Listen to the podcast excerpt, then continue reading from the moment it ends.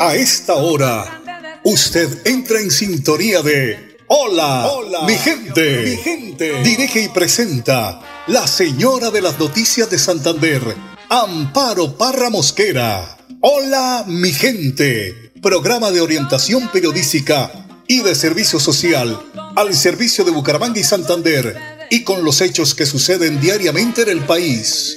Hola, mi gente.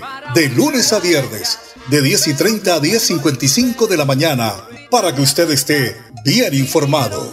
Amables oyentes, con ustedes, la señora de las noticias en Santander, Amparo, Amparo Mosquera. Oyentes de Hola mi gente, tengan ustedes el mejor de los días. Aquí estamos, les saludamos hoy martes 25 de abril. Bueno, la cultura del desorden en Bucaramanga está apabullando al ciudadano del común. Eso pues ha creado una cultura que no es la cultura sino del no respeto, del no miedo ni temor a la ley, del me brinco las normas, del no me importa, del no me pasa nada. Y eso lo vivimos cada instante que transitamos por la ciudad. No hay ley que no exista, oígase bien, no hay ley que no exista para proteger al ciudadano, al medio ambiente, al espacio público, la vida, la tranquilidad. Son miles y miles de millones de decretos, jurisprudencias, incisos, determinaciones, códigos, preceptos, estatutos que, si se pusieran en práctica,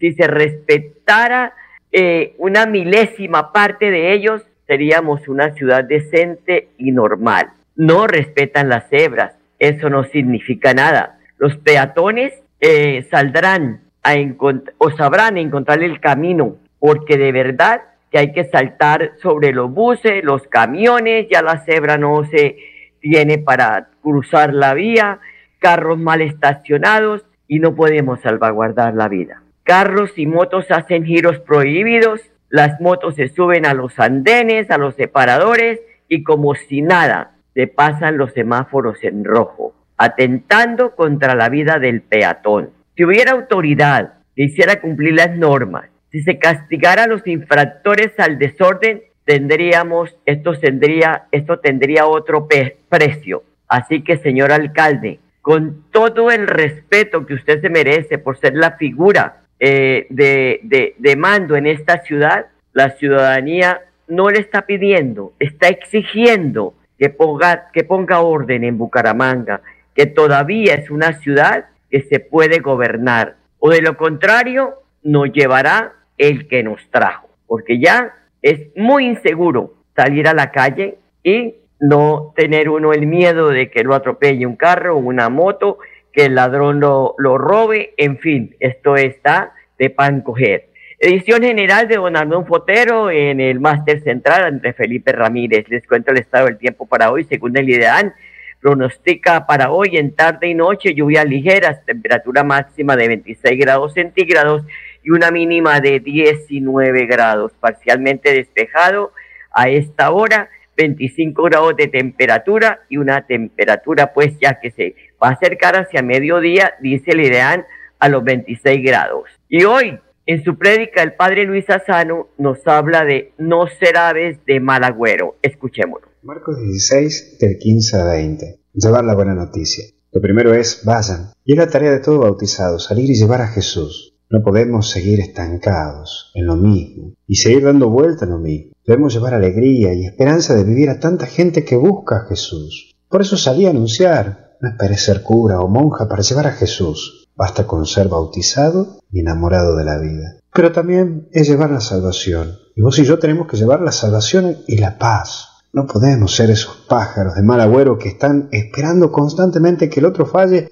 para levantar la bandera y decir que hay falta, peor que Lyman, como que esos árbitros que están controlando las esquinas, ¿viste? Que parece que tiene que pasar algo para levantar el acto de la bandera. No, vos y yo debemos anunciar la buena noticia y dar siempre esperanza, oportunidad y misericordia al otro con el otro y para el otro. Por eso termina el Evangelio hablando de tomar la serpiente, saber que Dios no te suelta de la mano. Y hoy Dios te recuerda que está a tu lado, nunca te va a abandonar. Nunca te lo olvides, Dios no te abandona nunca. Por eso no tengas miedo de jugártela, porque Dios no te va a soltar nunca de la mano. Dios siempre estará a tu lado, no tengas miedo. Que Dios te bendiga y te acompañe, te proteja siempre, te ilumine, te anime. No tengas miedo de soltar, porque Dios está ahí. Te bendiga Dios en el nombre del Padre, del Hijo y del Espíritu Santo. Y no te olvides, hasta el cielo no paramos. ¿Te animás? Entonces a seguir. Cuídate. Un feliz cumpleaños para el municipio de Ato. Son 198 años de su fundación.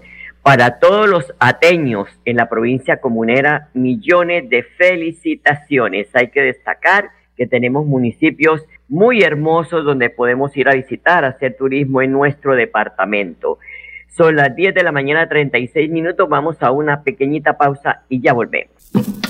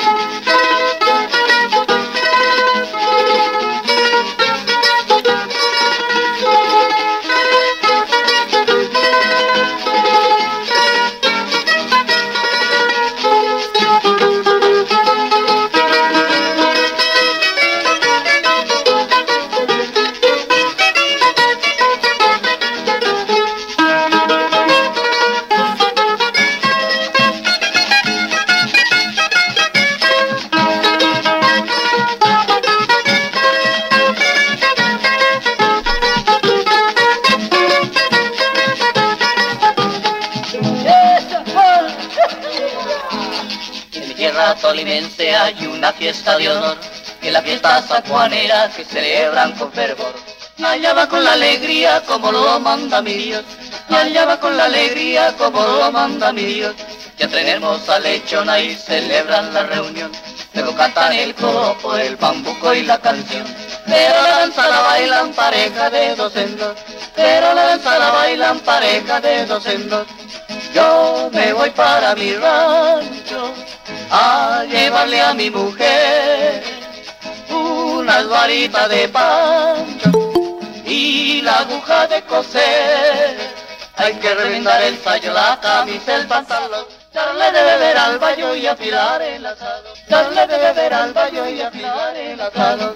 El que quiera farrandear, a de tener capital, una mujer con dos hijos y plata para gastar.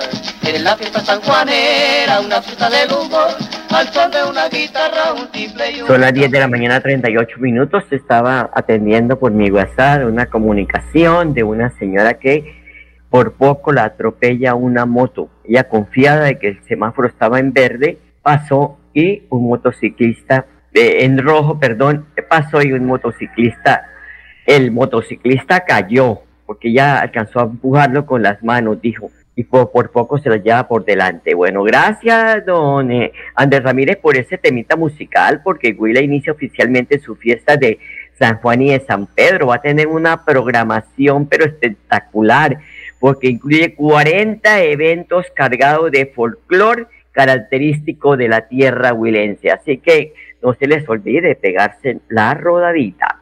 Bueno, quiero felicitar al alcalde de Florida Blanca, Miguel Ángel Moreno. Yo nunca felicito a los alcaldes, pero hoy a esta hora, junto con la Dirección de Tránsito del municipio, está adelantando personalmente una jornada pedagógica en los alrededores del complejo de salud más importante del área metropolitana, donde está ubicada la Fosunada y la Foscal, concientizando a los dueños de vehículos que ese lugar no es zona de estacionamiento, porque está impidiendo el paso de las ambulancias que salen y entran, óigase bien, a estas reconocidas clínicas.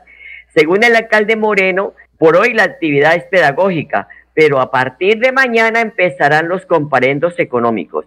El propio alcalde se acerca a los vehículos que están estacionados, que tienen su conductor ahí, les explica que están, eh, eh, pues que, que el alcance de esta campaña es para concientizarlos de que en la calle no se parquea. Les está colocando una calcomanía que dice el espacio público no es un estacionamiento. La segunda vez su vehículo será inmovilizado. Lo que tenemos que hacer o lo que tienen que hacer los gobernantes porque estamos fregados, ya no se puede transitar por ningún lugar porque por toda parte hay vehículos estacionados. Son las 10 de la mañana 40 minutos y mucha alerta por casos de dengue en Santander. El secretario de Salud Departamental, Javier Alonso Villamizar, advierte que el mosquito de Sayiti es el agente transmisor de una de las enfermedades más escuchadas en el país, el dengue. Y aunque no es común eh, o, no es eh, comúnmente mortal, es necesario actuar a tiempo, identificar los síntomas, buscar atención médica y recibir un tratamiento para evitar desenlaces graves. Por tanto, hace un llamado a los santanderianos ante el incremento de casos que han aumentado en más de un 300%. Aquí tenemos al funcionario. Santanderianos, debido al incremento de número de casos por dengue, de un incremento de 302% en todo el departamento, debo informar que se presenta un brote. Haciendo un comparativo del año 2022 a 2023, se presentan a hoy 978 casos en todo el territorio a pesar de todos los esfuerzos que hemos realizado, la inspección, vigilancia y control, las visitas que hemos realizado a los diferentes establecimientos, a más de 538 establecimientos, a su vez más de 11.814 viviendas y hemos visitado más de 296 instituciones educativas. Estamos hoy invitando a la comunidad en general para seguir las siguientes recomendaciones para prevenir el dengue. No deben existir zonas inundables cercanas a las viviendas, vigilar que los tanques elevados se encuentren debidamente tapados, inspeccionar constantemente los bebederos para animales, tanques bajos o cualquier tipo de depósito de agua en las viviendas, a través de una rutina de inspección cada tres días y limpieza cada siete días, evitando la presencia de formas inmaduras de vectores, larvas, pupas, porrones y de zancudos transmisores de enfermedades. Las personas que cursen con fiebre o con cuadros sugestivos de dengue, acudir a las instituciones de salud y no automedicarse. Bueno, recuerde que está, em, está recomendando o está recordando que los síntomas que se pueden tener en cuenta a la hora de detectar la infección, que es fiebre, dolor de cabeza, dolor detrás de los ojos, dolor de los músculos y articulaciones, brote en la piel, o eso que llamamos sarpullido, ¿no? Eh, pueden ustedes de una vez ahí sí estar en el eh, puesto de salud más cercano o en su EPS para recibir atención médica antes de que hayan desenlaces fatales. Son las 10 de la mañana 43 minutos. Mire, la población con discapacidad recibe atención integral en el municipio de Bucaramanga. Según Henry Murillo, coordinador del programa de discapacidad de la alcaldía de la capital santanderiana, advierte que se firmaron varios convenios para ofrecer servicios en fisioterapia, terapia ocupacional, fonoaudiología, entre otros, a unas 250 personas en esta condición que están registradas en la ciudad de Bucaramanga. El programa de discapacidad adscrito a la Secretaría de Desarrollo Social de la Alcaldía de Bucaramanga cuenta en este momento con cuatro convenios para prestar los servicios de habilitación y rehabilitación integral a 250 beneficiarios, entre ellos 220 niños, niñas, adolescentes del sector urbano y 30 niños, niñas, adolescentes, jóvenes y adultos del sector rural que reciben los servicios de fisioterapia, terapia ocupacional, fonoaudiología, psicología. También reciben artística, acompañamiento pedagógico y trabajo a través del arte, la cultura y el deporte adaptado. En este momento los convenios se realizaron con la Fundación FANDIC que se encuentra en el sector norte y sur de la ciudad, con la Fundación Sin Límites que se encuentra en suroccidente de la ciudad y con Asopormen que se encuentra ubicado en el centro oriente de la ciudad para atender los servicios que requiere la población con discapacidad del municipio de Bucaramanga.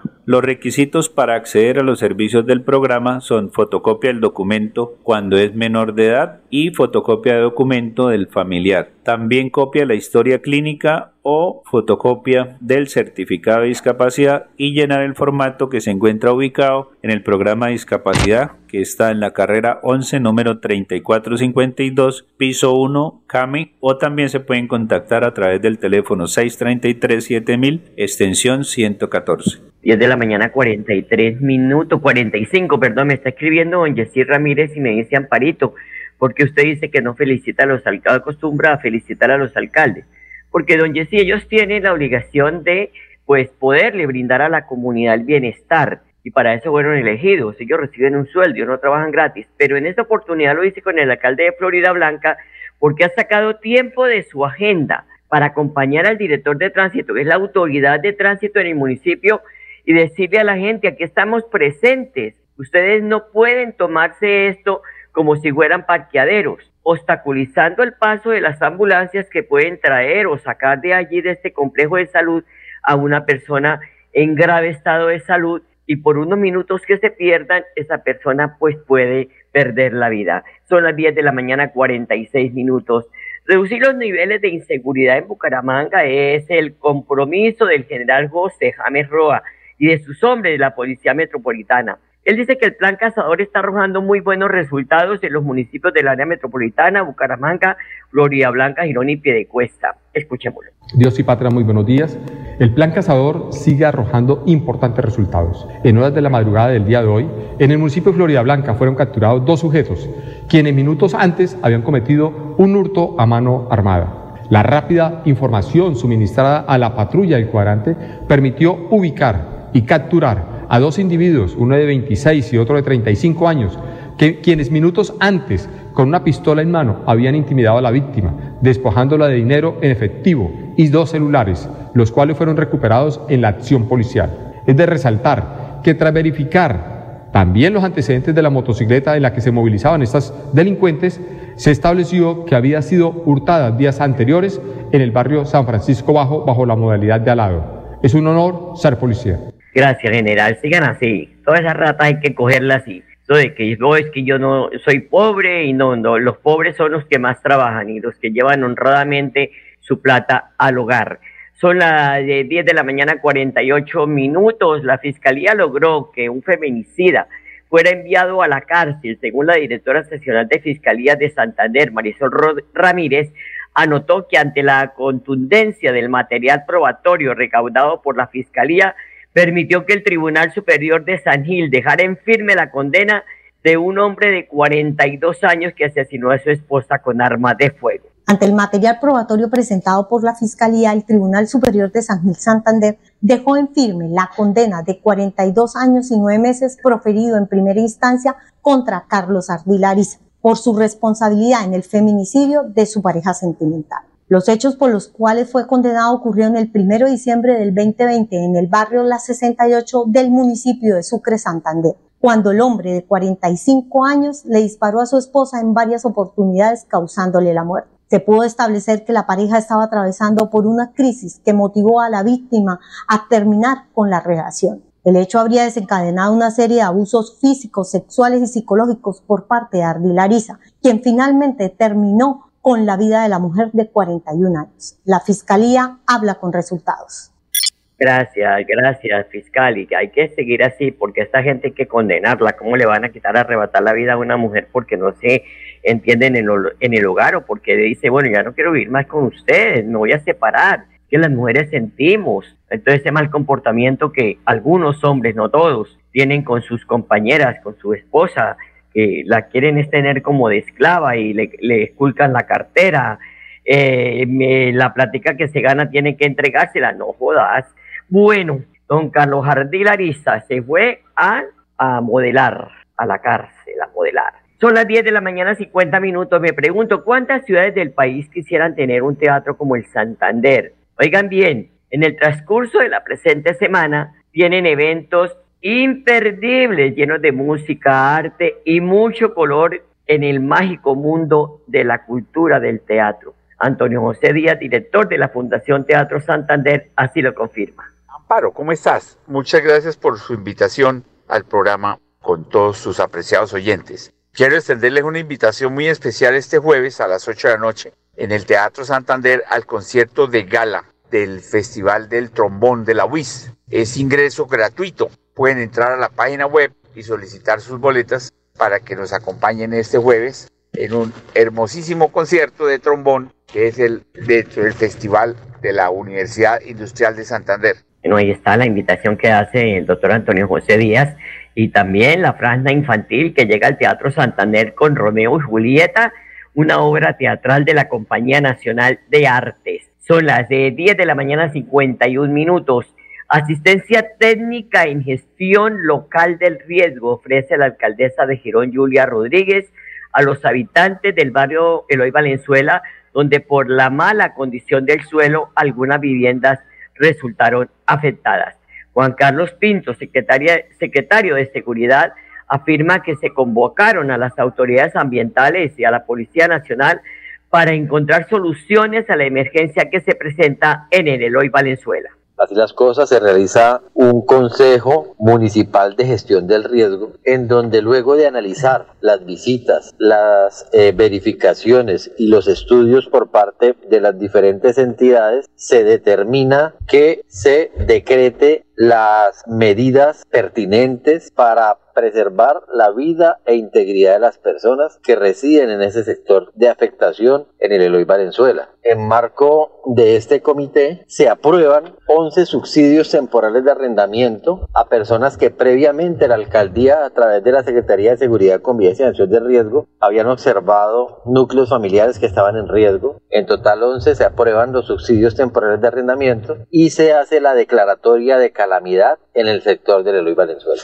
Es que hay barrios donde, perdón, donde se afectan por la cantidad de lluvia que está cayendo, pues de, pronto aquí en Bucaramanga en algunos barrios no llueve, pero en el área metropolitana sí pues caen aguaceros y esto permite que estos suelos se saturen y comiencen a presentar problemas y máxime cuando se ha construido en zonas de alto riesgo. Son las 10 de la mañana 53 minutos. Les cuento que el gobernador de Santander, Mauricio Aguilar, está informando que han firmado el convenio presupuestal para la terminación de la Facultad de Ciencias Humanas en el Consejo Superior UIS. Dice, revisamos su avance que registra un 65% de ejecución. 14.200 millones de pesos de la estampilla ProWIS se están invirtiendo en un centro de estudio en ciencia y tecnología e innovación. Buenas noticias para esta ciudad para el departamento, porque son precisamente los eh, jóvenes que eh, ingresan a la universidad con el fin de adelantar sus estudios en, en, la Facultad de Ciencia y Salud de la Universidad Industrial de Santander. Por eso, pues, eh, permanentemente se están informando a, los, a la ciudadanía para que tengan, pues, el conocimiento de cómo se están invirtiendo estos recursos de eh, el presupuesto tanto de la nación, del departamento, de la misma universidad, porque también se trabaja con recursos propios.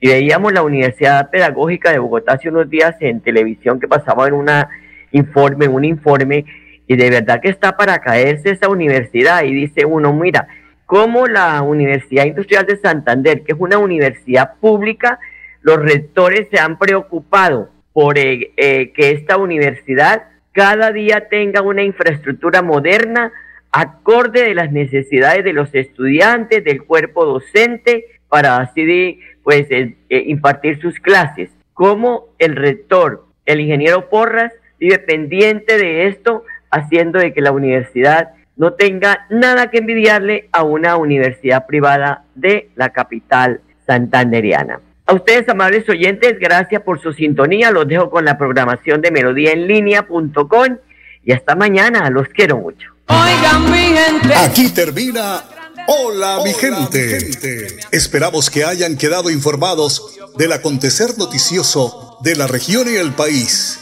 Los esperamos mañana a la misma hora, 10 y 30 AM. Hola, mi gente les desea que tengan un día bendecido por Dios. Hasta mañana, hasta mañana, hasta mañana.